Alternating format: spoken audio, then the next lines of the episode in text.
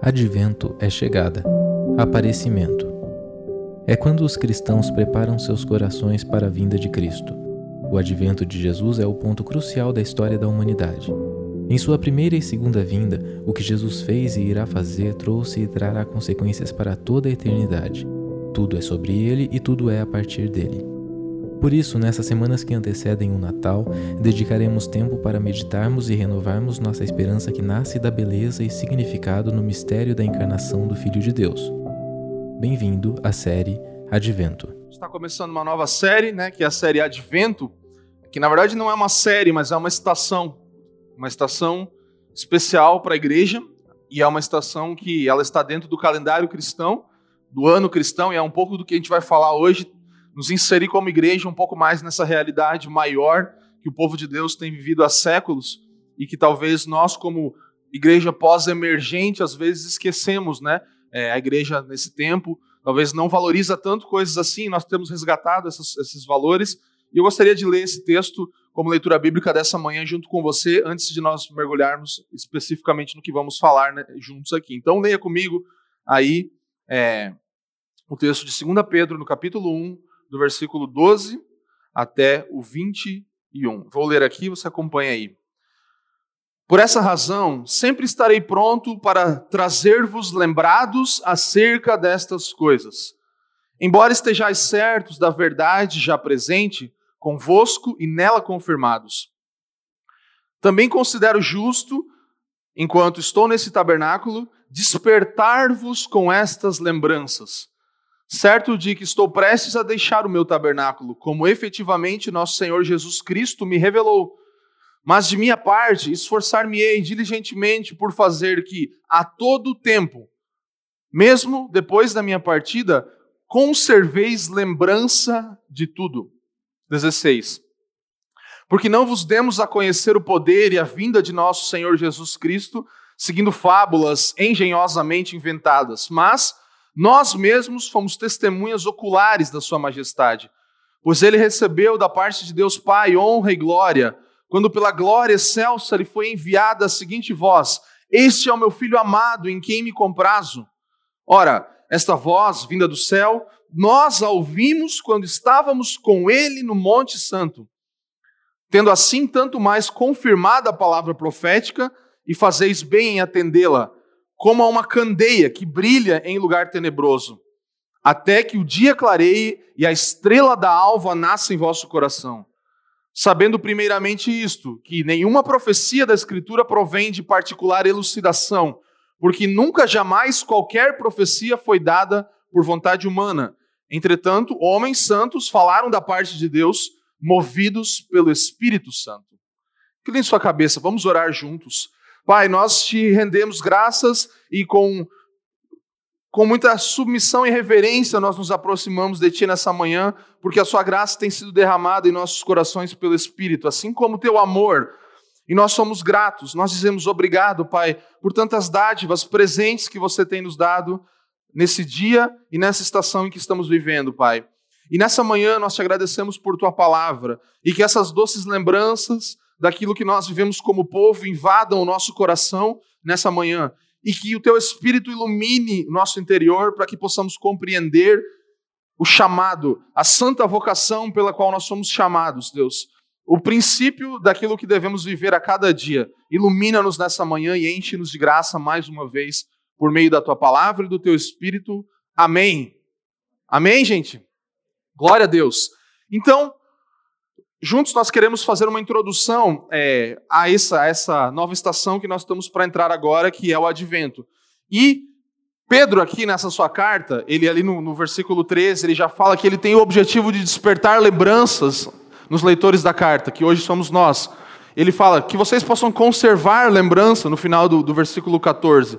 E ele continua trazendo essa ideia de que eu quero que vocês sempre estejam conectados com aquilo que nós vivemos como povo. E aí ele fala: Nós mesmos, no versículo 16, fomos testemunhas oculares da Sua ressurreição, da Sua majestade. Nós a ouvimos quando estávamos com Ele no Monte Santo. E ele fala que nós queremos juntos despertar essa estrela alva em nosso coração. Então é muito interessante que Pedro aqui, o espírito do que ele está comunicando é que ele quer que o povo todo, em todas as eras e gerações em que essa carta fosse lida, eles se conectassem com aquilo que o povo de Deus viveu. Isso nos insere hoje, nessa manhã. Então, é, a ideia e o espírito pelo qual eu quero comunicar essa palavra nessa manhã é isso: é que você possa entender que o chamado bíblico, não só nesse texto, em vários textos, é que nós possamos nos lembrar daquilo que nós vivemos como povo de Deus, porque nós mesmos, muitos milhões e bilhões de leitores dessa carta vão falar: Eu não estive com o Senhor no monte, mas eu não fui testemunho ocular da Sua majestade, mas eu não fui parte disso de forma é, física, né?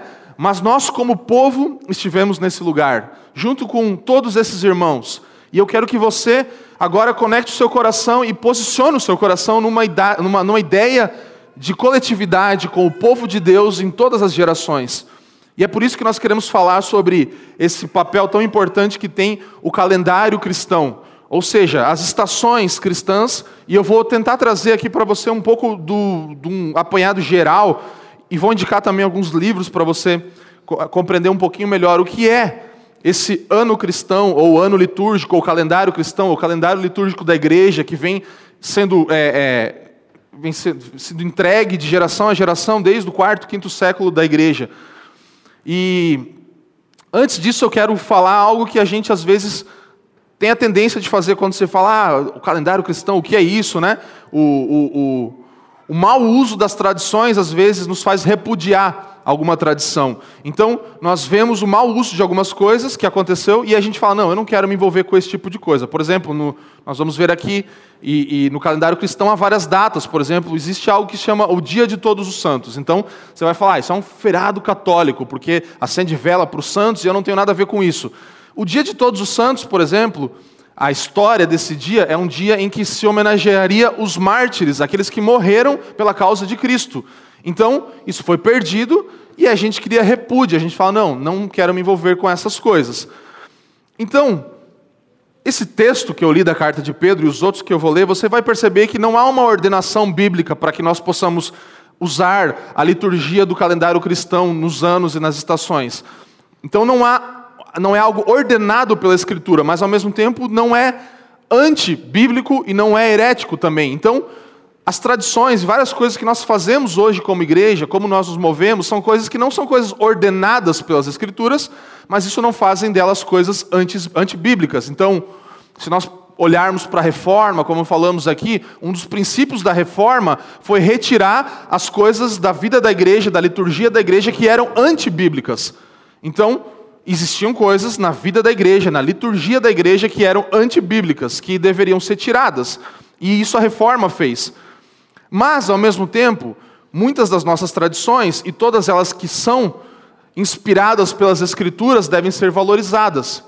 Então, mesmo que não há ordenações para algumas coisas, por exemplo, como nós fazemos a nossa liturgia do culto, não há uma ordem específica na Bíblia que fala como deve ser isso mas a inspiração na Bíblia para que nós possamos fazer isso. O Evangelho nos inspira a ter o culto como temos, e também um calendário cristão, como veremos. Então, mesmo não ordenadas pelas Escrituras, existem coisas e tradições que podem ser inspiradas e fundamentadas por esse livro aqui, que é a Bíblia.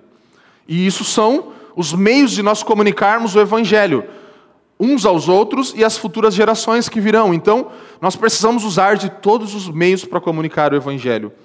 E eu quero falar com você nessa manhã justamente de algo que emerge plenamente das Escrituras e da vida de Cristo.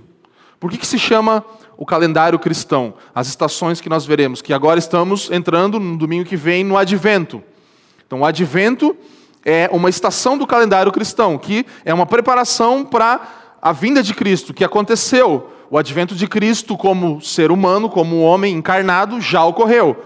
Nós hoje vivemos uma expectativa da sua segunda vinda. Então nós estamos, mais uma vez, e ano após ano, podendo usar a estação do advento para relembrarmos e criarmos expectativa do nosso coração daquilo que aconteceu e daquilo que acontecerá. Então isso é baseado, fundamentado e inspirado pelas Escrituras. Tudo bem, gente, até aqui? Então, é, o que eu quero que a gente entenda nesse primeiro ponto? Que há um contexto individual e coletivo que nós temos com o tempo. Nós, como homens e mulheres, temos uma relação com o tempo. Então, a primeira coisa é o contexto individual e coletivo que nós temos com o tempo. Individualmente, nós podemos perceber, por exemplo, o texto de Efésios, é, no capítulo 5, 15 a 17, você pode acompanhar aqui. É, Paulo ele vai nos, nos, nos exortar, ele vai falar assim: portanto, vede prudentemente como andais, não como necios e sim como sábios. E o que diz o próximo versículo? Remindo o Vamos lá, gente. Remindo o? Porque os dias são maus. Por essa razão, não vos torneis insensatos, mas procurai compreender qual a vontade do Senhor. Então, esse é um dos muitos textos bíblicos que nos fazem repensar a nossa relação com o tempo. Então, o homem e o tempo. Há uma relação entre o homem e o tempo, que acontece desde que o homem foi criado por Deus. O homem se relaciona com o tempo de alguma forma. E a nossa, o jeito, a forma como nós contamos os nossos dias, fala muito sobre nós. Então, como você conta e vive os seus dias, fala muito sobre a sua relação, o homem e o tempo, a mulher e o tempo, a humanidade e o tempo. Sabe, nós temos ritmos de vida, nós somos conduzidos por algum tipo de calendário. Nós somos conduzidos ou pelo consumo, ou pela ansiedade, ou pelo mercado, ou pelo calendário que nós temos na nossa escola, no nosso trabalho, etc. Todo mundo tem um calendário. Todo mundo tem um jeito de pensar. Eu penso que eu trabalho de tal a tal dia, daí eu tenho minha folga. Eu penso que eu trabalho até tal mês, e daí não vejo a hora de tirar minhas férias e tudo isso. Eu trabalho por disciplinas. Então, todos nós temos um tipo de calendário que nos guia, um ritmo de vida que nos conduz, que nos leva àquilo que nós queremos chegar a alcançar. Então, ritmos nos formam. Todo o nosso dia a dia e como nós nos movemos a cada dia está nos formando no ser que nós somos, na pessoa que eu e você somos. Então, por isso que é tão importante nós avaliarmos a nossa relação com o tempo. Por exemplo, você pensa lá no primeiro de janeiro que está chegando, né? Então, nós, como crentes, a gente não vai fazer o propósito assim, ah, esse ano eu quero ser mais rico. Geralmente a gente não faz isso, né? A gente fala, não, esse ano eu vou ler a Bíblia e tal. E aí você faz aquele plano todo. Aí tem gente que já adiou a leitura da Bíblia só para começar em janeiro, né? Porque agora já vai morrer mesmo, então não tem né, só correria, então vamos começar em janeiro, eu pá. E a gente tem ali o nosso ritmo. E aí a gente fala, não, segunda-feira eu vou começar aquela minha, aquela minha dieta saudável e tal, que eu vou parar de tomar Coca-Cola. E isso vai passando de segunda a segunda e a gente não faz. E, e a gente é movido por um calendário e, e, e a gente tem os feriados bíblicos ali, a gente sabe quando é Natal, Páscoa, essas coisas. Ou a gente sabe quando são as festas do comércio, então o que, que é comemorado que faz vender mais produto, quem trabalha aí no comércio e tal.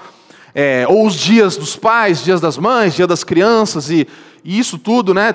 Festa junina, tem gente que comemora, até Halloween tem gente que comemora. Então, você sabe ali que tem uma coisa que guia o nosso ano, né? O próximo feriadão. No Brasil é meio que isso, né? Tipo, cada duas semanas tem um feriadão quase assim. Então você vê que a gente se move aí por outras coisas mas a gente não valoriza a base de, daquilo que, que, deveria nos mover como cristãos. E, e, o tempo, a nossa relação com o tempo tem a ver com memórias também, trazer à memória coisas boas. Então, tem cores, imagens, sabores, sons, coisas que te despertam a um momento que você viveu da sua vida, né? Quem nunca comeu aquele, aquele, aquele salgadinho, aquela bolacha, aquela coisa que remeteu à lembrança de uma infância que você teve, ou de uma música que você ouvia, isso tudo mostra a nossa relação com o tempo, mostra a nossa relação com resgatar, com sentir novamente, com perceber novamente aquilo que um dia a gente experimentou. Por isso, eu trago essa ideia e esse, esse texto que nós já falamos que não é diretivo em relação ao calendário cristão de Pedro aqui, mas ele está falando isso, ele fala. Nunca esqueça, nunca perca, relembre-se novamente daqueles momentos que nós vivemos como povo de Deus. Resgate novamente, sempre de novo, aquilo que você experimentou como povo de Deus. Então, Pedro está falando aqui de uma relação coletiva com o tempo. E nós, família dos que creem, não somos uma igreja histórica, nós não somos, não, não viemos de uma tradição litúrgica de igreja, nós somos um contexto de plantação de igreja. Nós estamos aqui plantando uma igreja com um, um, baixo peso institucional, então não tem. A, a, família dos que creem não é uma igreja institucional. Nós somos inseridos nesse movimento de rede de igrejas que não é institucional. Nós não temos. Nós estamos nos formatando e nos organizando em algumas coisas, mas o nosso peso institucional é muito baixo. Mas ao mesmo tempo, nós estamos conscientes de um movimento pós-moderno, como eu falei, pós-emergente, que está acontecendo hoje, que nos faz ver a importância de resgatar valores. Então, especialmente nos últimos anos, nós como pastores dessa casa, começamos a estudar e buscar contexto histórico para fundamentar como nós vamos viver a nossa igreja local, com raízes, com fundamentos, com coisas que vão além de nós mesmos. Ontem nós falamos sobre isso aqui no Partir do Pão. Ser igreja vai além de você mesmo, vai além da sua geração, da minha geração, vai além daquilo que nós vivemos a cada dia. Então, essa plantação dessa igreja que já está durando aí 15, 20 anos, a família dos que creem, se você não sabe, é uma igreja em plantação há mais de 20 anos já.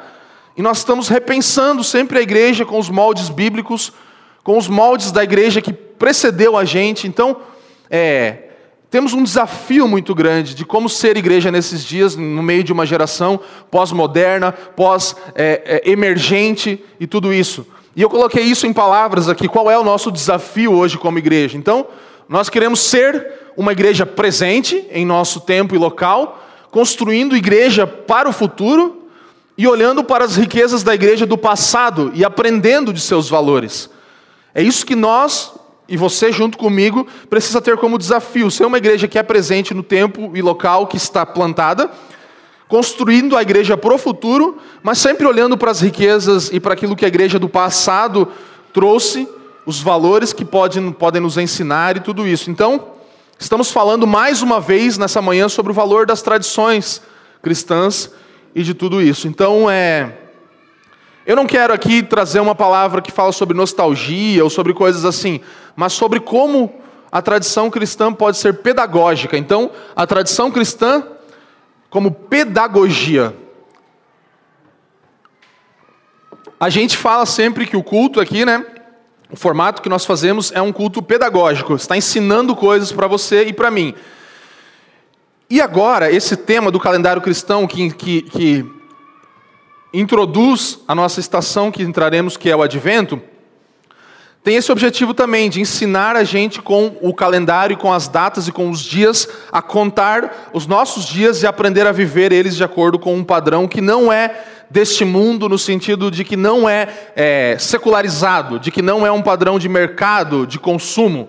Então, o Salmo 90, no versículo 12, diz assim: ó, ensina-nos a contar os nossos dias para que alcancemos coração sábio. Então, mais uma vez, é um texto bíblico que fala da relação do homem com o tempo. E esse texto específico, ele está falando que o tempo nos ensina o contar os nossos dias nos ensina algo. Ensina-nos a contar os nossos dias, porque isso vai nos dar um coração sábio.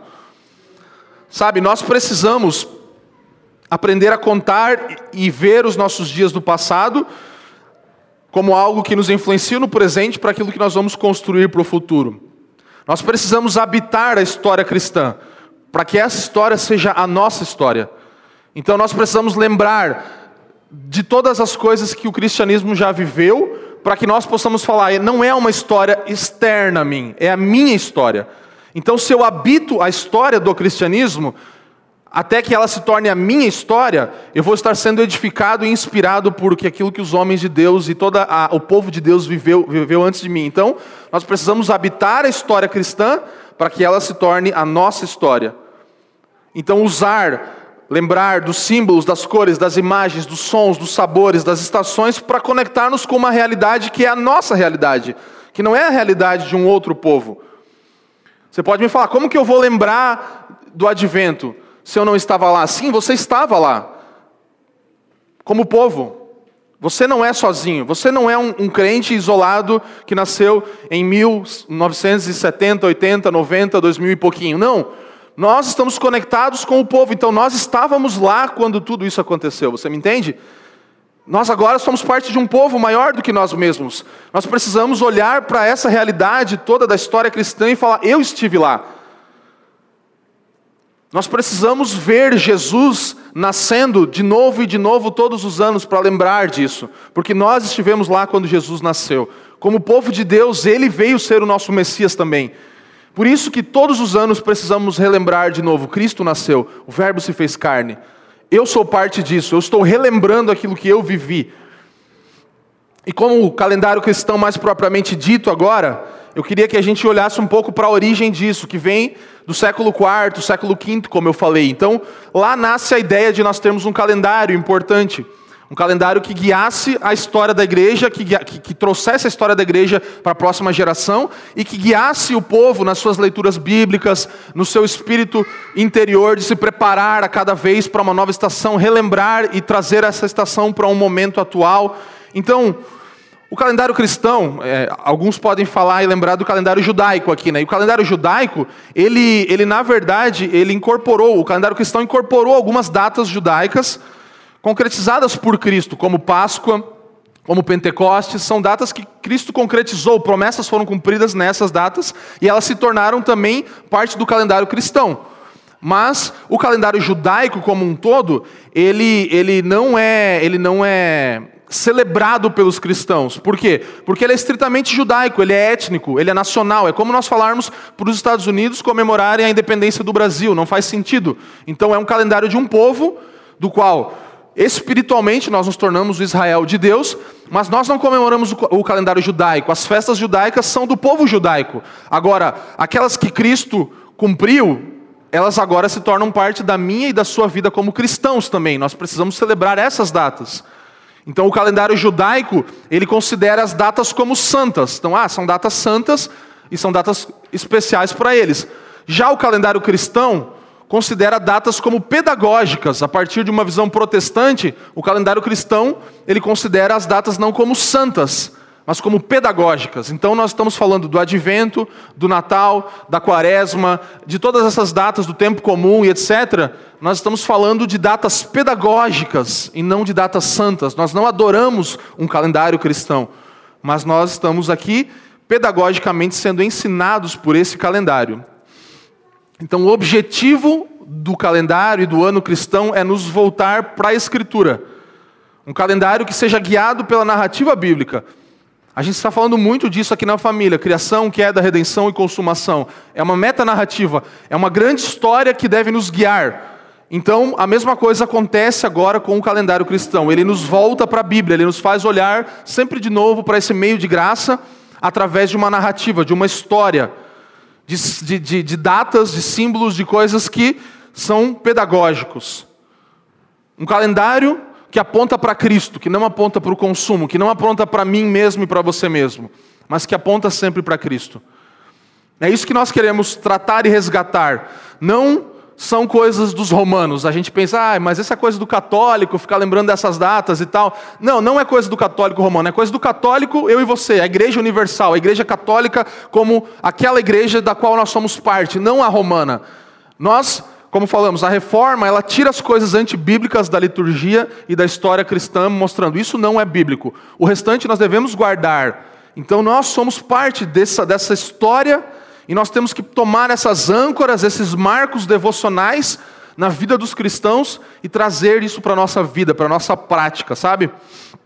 É, lá no quarto e no quinto século, quando eles começaram a, a formar esse calendário, lembrando das, dos momentos da história da igreja e de tudo isso, a ideia era ensinar os catacúmenos. Os catacúmenos eram os novos crentes, aqueles que estavam sendo catequizados, que estavam sendo ensinados nos princípios bíblicos básicos.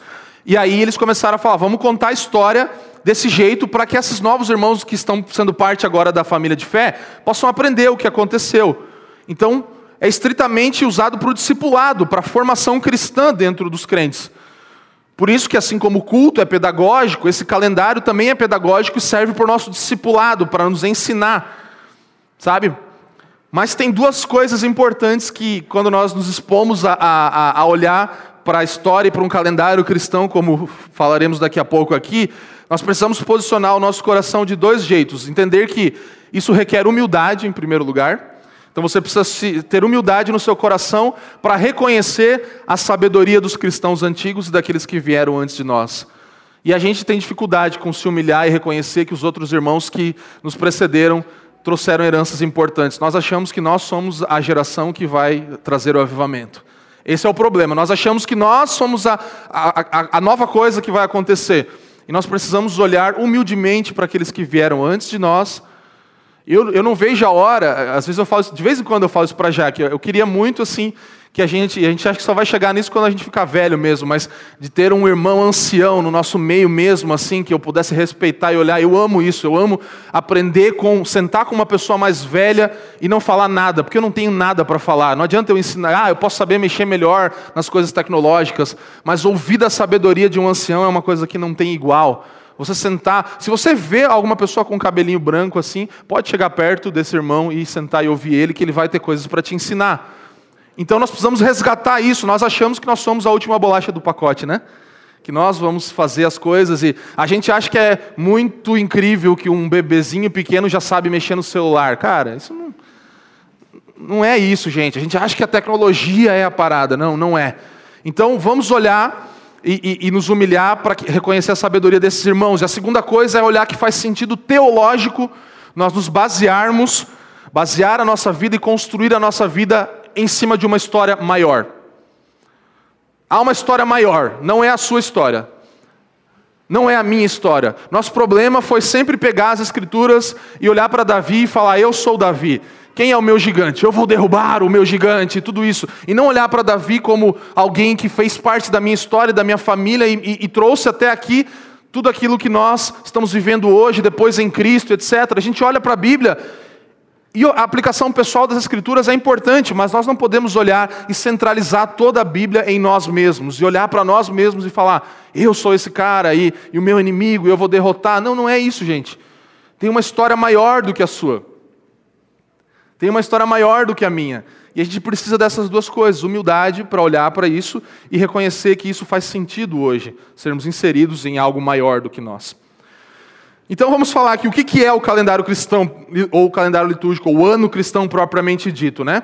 É, nós temos vários, eu poderia citar vários textos bíblicos aqui que ainda vão trazer essa ideia da inspiração. Como eu falei, não diretivo para que nós aplicássemos isso, mas inspirações e fundamentos que nos fazem é, valorizar a nossa relação com o tempo. Então, Eclesiastes 3, se você estiver anotando, dá uma lida em casa, há tempo para todo o propósito, plantar, colher, abraçar, afastar, fazer tudo isso depois nós podemos ver o próprio Jesus lá em João no capítulo 2, ele vai falar: ainda não é chegada a minha hora.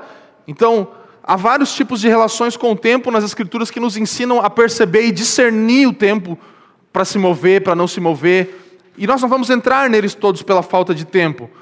Mas a proposta é que nós possamos olhar para esse calendário e deixar-nos orientar por ele, sabe? É, períodos de dias, de semanas que vão nos conduzir nessa grande história, nesses grandes eventos da história cristã. A gente tem uma imagem aí que eu acho que não vai dar para ver muito bem, mas é um, é um, é um calendário cristão que inclusive está na revista volume 2 aqui da Cultivar e Guardar. Então, se você não, se você tem em casa, eu quero que você chegue em casa hoje ou amanhã e leia o, um artigo que chama Calendário Cristão. O calendário cristão ele é feito de estações. Aqui você tem por dentro é, os, os, meses do ano normal, baseado no nosso calendário gregoriano, né? É, e aí a gente tem ali as estações. Então, nós temos o advento como a primeira estação do calendário cristão, que está ali em azul. Então, essas cores também são intencionais, eu não vou poder falar delas e do que elas representam e tudo isso, mas tem uma história bem legal atrás de tudo isso. Então, o advento, ele é a primeira estação. Então, o ano cristão inicia, na verdade, no próximo domingo.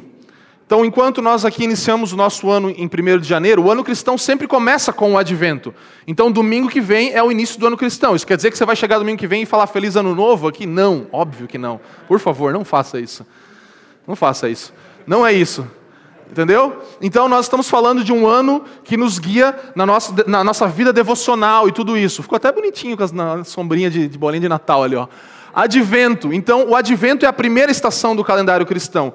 O ano cristão começa sempre no quarto domingo antes do Natal. Então nós temos primeiro, segundo, terceiro e quarto domingo de advento que vem antes do Natal. Eu não vou falar sobre cada estação, não temos como fazer isso aqui. Mas sobre essa especificamente, a gente vai ter agora quatro palavras. Os quatro próximos domingos, que são os domingos de advento, nós falaremos sobre a perspectiva passada, presente, futura e eterna do advento. O que, que o advento é nessas perspectivas? Então, essa é a primeira estação, primeiro período de dias ou semanas, que são quatro semanas. Depois nós temos o Natal, que é comemorado no nosso no, no Ocidente, aqui no dia 25 de dezembro. Também não vou entrar nessa discussão, que é, não é, não tem muitos argumentos para falar que é 25, tem vários para dizer que não é, tem Sabe? Ninguém sabe direito o dia que Jesus nasceu. A verdade é que não vale a pena a gente também falar, não, é em setembro, é em outubro. É melhor nós usarmos da cultura e lembrarmos desse dia juntos e usarmos isso para pregar o evangelho. Essa é a melhor coisa que a gente pode fazer. Então não é a discussão sobre quando é, quando não é. É o dia em que nós lembramos. É o dia em que nós estamos fazendo isso intencionalmente. E se você quiser saber mais sobre isso, tem uma palavra do Igor Miguel, pastor lá da Igreja Esperança, ele fala, ele, ele, ele fala sobre isso. A Jaque até compartilhou no Instagram. Se você quiser depois me pede, a gente manda para você ouvir. Ele vai falar bastante sobre a ideia do Natal e do, desse paganismo que todo mundo fala do Natal, né? Bem legal. Então, começa-se dia 25 de dezembro, um período de 12 dias. O dia de Natal é 25, mas há uma estação de Natal. Então, é, ali a gente lembra a encarnação do Verbo, o Verbo encarnado. Cristo como Verbo encarnado. E aí nós temos, nesse período todo de Advento e Natal, essa lembrança é, da expectativa do povo de Deus antes de Cristo nascer, lembrando tudo aquilo que as profecias diziam e, e toda a expectativa que foi gerada em cima do Messias que viria, né? E também nós alimentamos a nossa esperança para esse Filho de Deus que retornará novamente. Então nós lembramos de novo do que foi e do que virá. Então isso tudo termina no dia 5 de janeiro, essa estação do Natal. E aí vem a estação da Epifania, que nós temos ali, Natal e Epifania, está junto no, nesse calendário, que começa no dia 6 de janeiro. A Epifania, você pode achar uma palavra muito feia ou muito bonita, né? depende do que você entende por Epifania. Então, a Epifania ela fala é, da manifestação, da revelação da glória de Cristo para o mundo inteiro. Então, Cristo se revela agora para o mundo inteiro. Judeus e gentios podem agora conhecer o Messias. Isso é aparecimento, epifania, uma estação que agora se estende até ah, depois do tempo comum, né? Que nós temos tempo comum dividido em duas partes, está ali e aqui embaixo também bem grande, que é um tempo do, do, da vida de Cristo. A primeira, primeira parte do tempo comum é quando nós lembramos da vida de Cristo, do batismo dele, tudo isso, da transfiguração, etc. E aí o período da quaresma, que esse é o que mais a galera tem medo, assim, fala, nossa, isso é católico romano mesmo. Não, quaresma nada mais significa do que quadragésimo dia, né? O nome fala isso. Então, a ideia, nós falamos um pouco, tivemos uma série, você pode ir lá no YouTube ouvir, nos, nas redes aí todas, que a igreja se prepara para caminhar com Cristo para Jerusalém, para a crucificação, lembrando disso tudo. Isso culmina na Semana Santa, que é o domingo de Ramos, a segunda, a terça, a quarta da Semana Santa e depois o trido pascal que está em branco ali. Então são três grandes dias, que é a quinta, a sexta da paixão e o sábado santo, que é o clímax da humilhação de Cristo, que é o ponto mais baixo da história de Cristo na terra, que depois é precedido pela Páscoa, que também tem um dia de Páscoa especificamente, né? É, que a gente geralmente celebra e lembra mais, e é o domingo da ressurreição, o dia em que a vida é celebrada novamente. Então, o período, é, a Páscoa tem o dia, e no calendário cristão há uma estação da Páscoa que dura 50 dias no total. E no quadragésimo dia desses 50 dias acontece a ascensão de Cristo, numa quinta-feira. Então Cristo ascende aos céus e dez dias depois se cumpre a promessa do Pentecostes. Então nós temos aqui, ó, Pentecostes em vermelhinho. Então, o Pentecostes é, é, é, a vinda do Espírito e tudo isso, a promessa que os discípulos estavam esperando. E aí começa a era da igreja. Então, a partir do Pentecostes, a era da igreja é iniciada, que se chama de tempo comum ou tempo ordinário. Então, você pega aí a sua ordemzinha do culto que tem aí o papel, dá uma olhada aí. Lá em cima você vai falar, você vai ver. Hoje está escrito é, que é o, o, domingo do reinado de Cristo, que é um antes do, do, do do primeiro domingo de advento. Então, nas outras semanas, não sei se você viu, mas sempre estava escrito assim, tempo comum.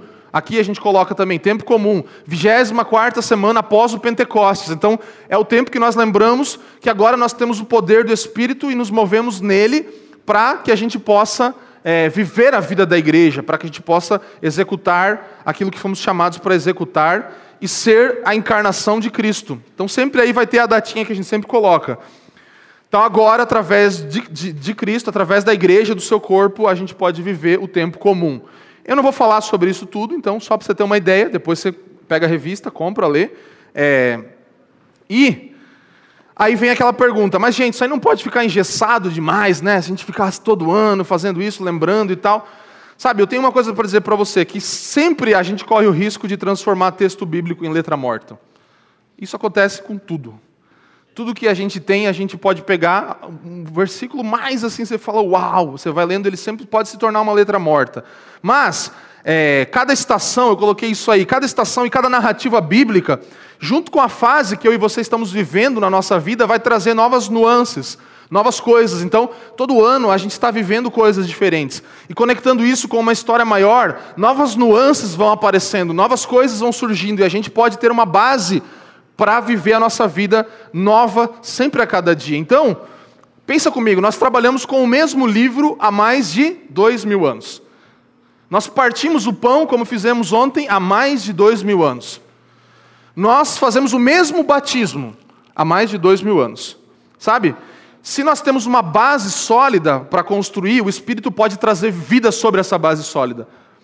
O problema é a gente querer um avivamento quando não tem nada o que avivar.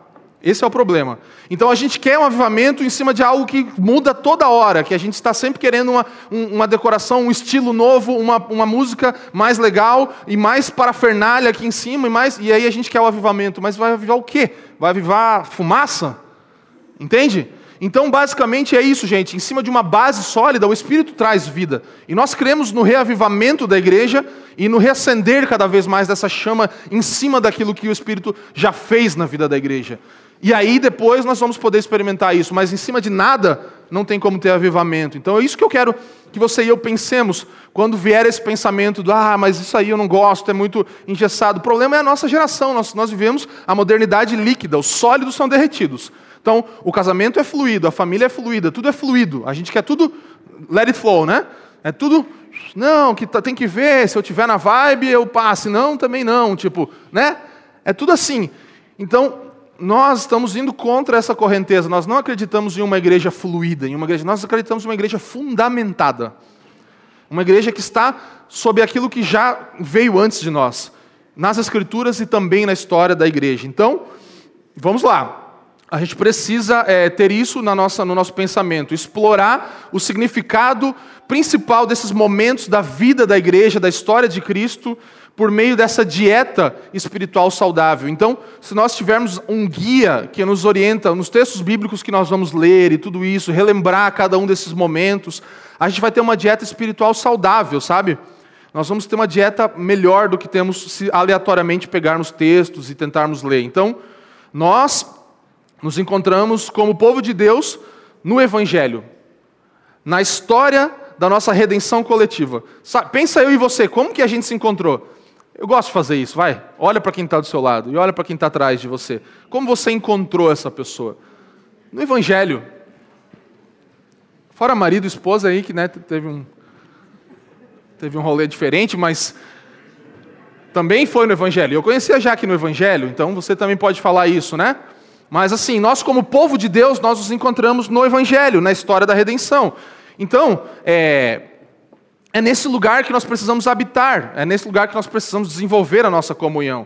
E o Dietrich Bonhoeffer ele vai falar em um livro dele assim: ó, a comunidade de fé, veja comigo aqui, é envolvida na história de Natal, no batismo, nos milagres e nos discursos, na paixão, na morte e ressurreição de Jesus Cristo.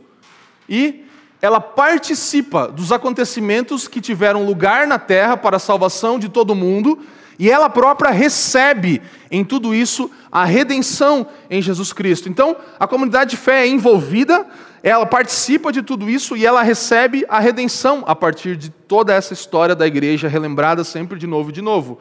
Então, eu quero, inclusive, indicar, hoje estou indicando várias coisas aqui, gente. Se você puder, adquira mesmo que vai te edificar. Eu uso isso aqui como algo devocional lá em casa com a Jaque, que é o lecionário, já citei aqui.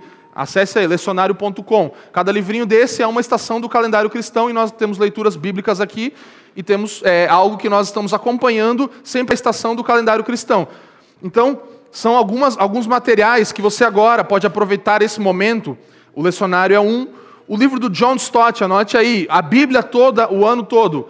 Se você, você, agora a gente não tem mais, a gente tinha aqui, mas se você for olhar, você vai ver que o, o, o devocionário começa no advento. Então começa no ano cristão, começa na ideia de a partir desse momento viver a história junto com a história da igreja que já aconteceu. Então anote aí, a Bíblia toda o ano todo. É um material que você pode também comprar e ler a Bíblia sempre dentro dessa narrativa do calendário cristão que nós acabamos de falar. Então aproveite essas, essas coisas que nós temos, esses materiais que nós temos para construir uma vida devocional. E, por último, eu quero falar basicamente sobre uma construção disso tudo num contexto cultural. Então, como que nós podemos viver isso? Como que nós podemos conectar isso com a nossa história, sabe? E eu quero basicamente lembrar aqui, é, por exemplo, no Natal agora, a gente pode ficar falando contra o Natal, pode falar, ah, isso não é, isso é pagão, isso é não sei o que e tal, ou a gente pode fazer uma exegese cultural. O que é uma exegese cultural? É interpretar a cultura e aplicar as escrituras na cultura. Você lembra de Paulo, lá em Atos 17, quando ele estava no, no Areópago, Areópago ele, ele olha, ele, ele tem um discurso lá que ele está falando, e ele está combatendo sim a idolatria e tudo isso, mas os filósofos vêm e veem o discurso dele, e alguns acham interessante, outros acham ridículo tal, mas eles chamam ele. E aí ele vai lá no Areópago e ele começa a falar: Eu estava vendo que vocês têm muitos altares e tal, vários deuses que vocês idolatram, e eu vi um desses altares que é, é que vocês falam do, do Deus desconhecido. Então, esse que está um Deus desconhecido é precisamente o Deus que eu prego. Então você vai falar, pô, então Paulo era pagão, ele usou a coisa pagã para ensinar. Não, ele fez uma exegese cultural, ele interpretou a cultura e falou: ó, aqui, ó, aqui está o lugar onde eu vou pregar o evangelho. Esse Deus aí que vocês estão falando que é o desconhecido é o que eu estou pregando.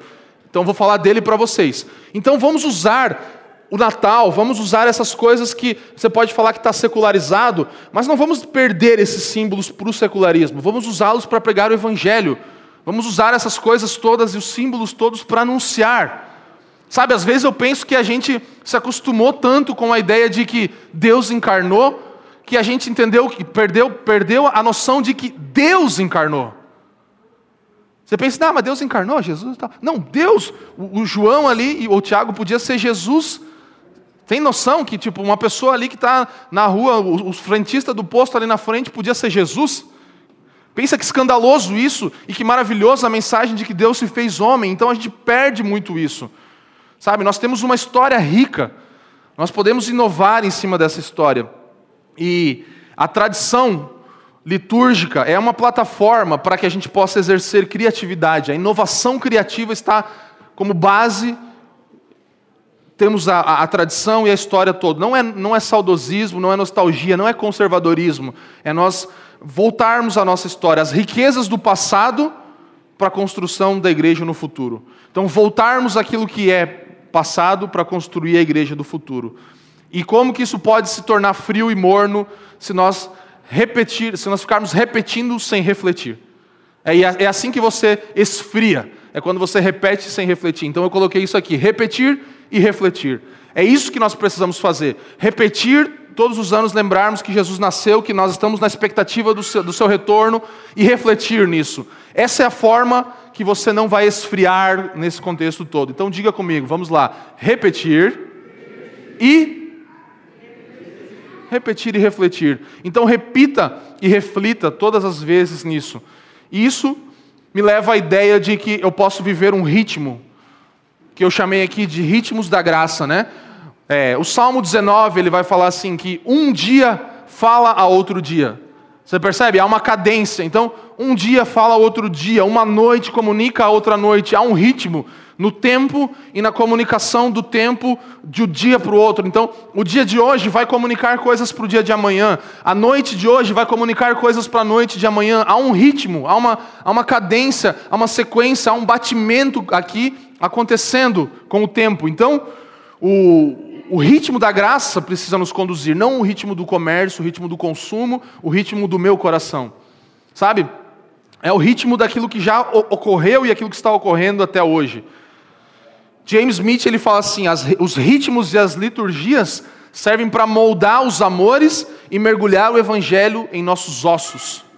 Então nós queremos mergulhar o evangelho dentro de nós através de ritmos, através de sequências de coisas que nós fazemos. Nós precisamos disso, estarmos preparados, contextualizados com tudo que veio e sempre pensar: eu, a minha história não é a minha história. A minha história tem a ver com a minha história de igreja local e com a história da igreja universal e por todas as eras que vieram antes de mim, sabe? Então, é, a gente precisa aprender a importância dos ritmos, do vez após vez, do de novo e de novo. E assim nós vamos pegar esses tesouros e usá-los como ferramentas mesmo para formar o nosso pensamento, para nos discipular, para nos ensinar a cada dia, sabe? É, as estações elas podem nos guiar numa leitura ao longo do ano. Nós podemos pegar isso e usar isso para a glória de Deus na nossa casa. Então, algumas pessoas têm feito isso, usado algumas coisas para terem o seu culto dominical em casa com a sua família, como catecismo e tudo isso. Eu encorajo esses materiais que eu falei aqui, usem eles. Eu ainda tenho um último aqui, que eu não estou querendo vender material, que você sabe, né, gente? Eu estou tentando edificar você. Então, isso aqui não é uma vendinha de livro, não. Porque a gente, na verdade, nem tem mais livro ali quase, mas esse é um material que a gente tem, que é exclusivo dos assinantes da Cultivar e Guardar. E eu tinha alguns em casa a mais e eu trouxe se você tiver interesse. Então, é um livro que vai guiar você numa, num, num, devocional de advento. Então, o Alvorecer da Alegria Indestrutível do John Piper, nós temos acho que 30 livros lá que sobraram. Então, é, é a ideia de nós termos uma leitura diária durante os dias de advento, para conectar o nosso coração com essa estação. Então, se você quiser, tem ali alguns deles. Eu só quero mostrar a gama de recursos que nós temos, que nós podemos usar para construir a vida nossa, da nossa família ao redor dessa realidade maior. Porque senão, às vezes a gente não para para pensar, mas a coisa mais triste que acontece é quando uma geração não consegue comunicar à outra geração aquilo que realmente recebeu do Senhor. E a gente precisa ter esse valor, a gente precisa parar para olhar e ver que nossos filhos, que as pessoas ao nosso redor precisam comunicar à próxima geração. Basta uma geração para que uma cultura se perca, uma geração que não passa para a próxima geração, que não ensina os seus filhos. Por isso que eu estou falando com tanta tanta ênfase sobre isso e trazendo coisas que podem te ajudar, recursos que podem te ajudar a meditar e trazer a sua casa para girar ao redor da história maior. Porque a sua casa, a sua família tem uma história, mas ela, ela é só parte de uma grande história que já ocorreu, que está ocorrendo. E eu quero encerrar trazendo isso para mim e para você. Jesus é o centro e o motivo do ano cristão, ou do calendário cristão. Então, Jesus, centro e motivo. Nós não estamos falando de festas santas ou coisas santas, de dias que precisam ser santificados, mas de dias pedagógicos, coisas, estações pedagógicas que nos ensinam e centralizam Cristo. Por isso que às vezes é tão difícil, porque tudo centraliza Cristo. Não tem, não tem ideias aqui que, que são para o homem, que centralizam o homem, que colocam a gente no lugar do centro, mas tudo olha para a história de Cristo, a nossa relação com Cristo. Cada aspecto disso que falamos aponta para Cristo e nos tira do centro, nos tira do lugar central. Então nós vamos lembrar do Natal que Cristo nasceu, nós vamos lembrar da Páscoa em que ele foi crucificado, da Quaresma em que ele foi para o caminho de sofrimento. Nós vamos lembrar do tempo comum em que ele andou sobre a terra, do tempo comum em que nós, por causa dele, nos tornamos igreja. Então tudo centraliza Cristo nisso. E é o que a gente mais precisa nesse tempo. Porque tudo nesses dias centralizam eu e você. Tudo é você precisa, você necessita, você vai vencer. E você já percebeu que nós aqui não falamos isso, né? Então, a gente vai sempre usar todas as ferramentas e apontar para a Bíblia como um livro que nos tira do centro e coloca Cristo como o centro da nossa vida. Todas as datas, toda a história, toda a tradição cristã aponta para Cristo. Tudo aponta para Ele. Tudo direciona a nossa vida para Ele. E que a cada estação, eu encerro com isso, com essa, essa intenção do meu coração e do nosso coração como pastores para essa igreja. Que a cada estação, que a cada novo ano, ao redor de Cristo, nós tenhamos uma expectativa crescente e uma esperança renovada. Porque o Verbo que se fez carne virá novamente para aqueles que o esperam. Então, esse é, é o desejo do nosso coração para você, como parte da família dos que creem, que a gente alinhe a nossa vida nessa expectativa e nessa esperança no grande retorno de Cristo, no aparecimento do Messias em poder e grande glória. Então, usufrua dessas coisas que nós falamos aqui, aproveite disso, medite sobre isso, pare para avaliar a sua relação com o tempo e traga a sua relação com o tempo para um, um patamar diferente, para uma realidade, para um valor, para um princípio diferente, talvez do que você tem vivido até hoje, através de ferramentas pedagógicas como o calendário cristão. Amém, gente? Então. Eu sei que é, é, muita coisa sempre, né, que a gente fala aqui no domingo assim, mas vê de novo, assiste em casa, medita é, e tenta, tenta realmente alinhar a sua vida a partir de um padrão diferente desse século.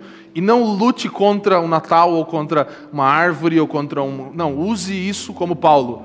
Faça uma exegese cultural do seu tempo e aplique o Evangelho. Transforme o lugar onde você pisa em um lugar sagrado, porque o Evangelho está pisando naquele lugar.